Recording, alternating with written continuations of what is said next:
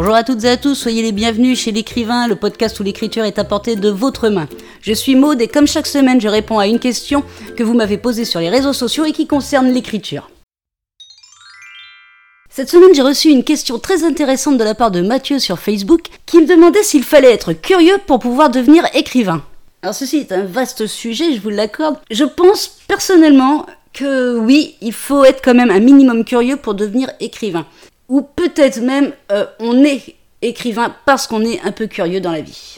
Ça, ce ça peut se jouer aussi sur cet ordre. Donc oui, la réponse, on va développer un petit peu, mais oui, il faut être curieux pour devenir écrivain. Parce que le propre de l'écrivain, c'est quand même de rapporter ce qui se passe autour de lui, même si c'est euh, si c'est dans un monde fantastique et complètement imaginaire vous allez être, euh, à force, vous vous apercevrez vous-même que vous allez transmettre des messages, que vous allez montrer la société qui vous entoure, malgré le fait que ça soit complètement fictif, mais vous allez quand même montrer la société qui vous entoure dans vos romans, dans vos nouvelles. Donc il faut être curieux, il faut connaître un peu tout, et je pense même qu'on peut dire que l'écrivain devient curieux au fur et à mesure, car s'il a une idée, il va falloir qu'il la développe, il va falloir qu'il fasse des recherches dessus.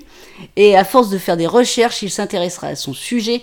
Donc oui, il va devenir curieux par la force des choses même. Donc euh, oui, je pense que la curiosité est, pour l'écrivain n'est pas un vilain défaut. En plus, il faut garder à l'esprit que l'écrivain est toujours à la recherche d'idées, d'idées nouvelles ou d'idées qui ont été euh, le moins traitées possible pour pouvoir ressortir un petit peu du lot c'est vrai que vous avez toujours les, sujets euh, littéraires qui marchent, ce qui sont l'amour, la guerre, les, choses comme ça. Mais euh, certains d'entre nous veulent une chose, c'est euh, sortir un petit peu du lot, donc ils vont chercher les idées, donc ils vont être très curieux, ils vont regarder ce qui se passe aux infos, ils vont regarder ce qui se passe dans la rue, quand ils y sont ou quand ils sont à la terrasse d'un café. Je crois que ça, c'est le meilleur endroit qu'on puisse se poser quand on est écrivain, c'est bien une terrasse de café pour voir toute la vie des gens qui défilent autour de nous, s'imaginer des choses sur leur vie. Il va être aussi curieux de, des anecdotes que peuvent lui raconter son entourage, ses amis, sa famille.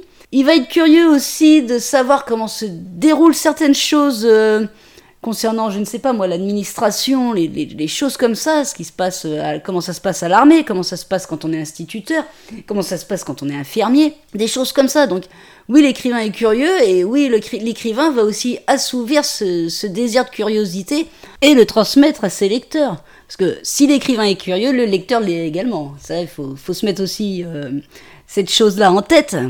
L'humain est curieux, donc euh, oui, le lecteur et l'écrivain sont, sont des personnes qui doivent être curieux. Donc oui, il faut être curieux pour être un écrivain.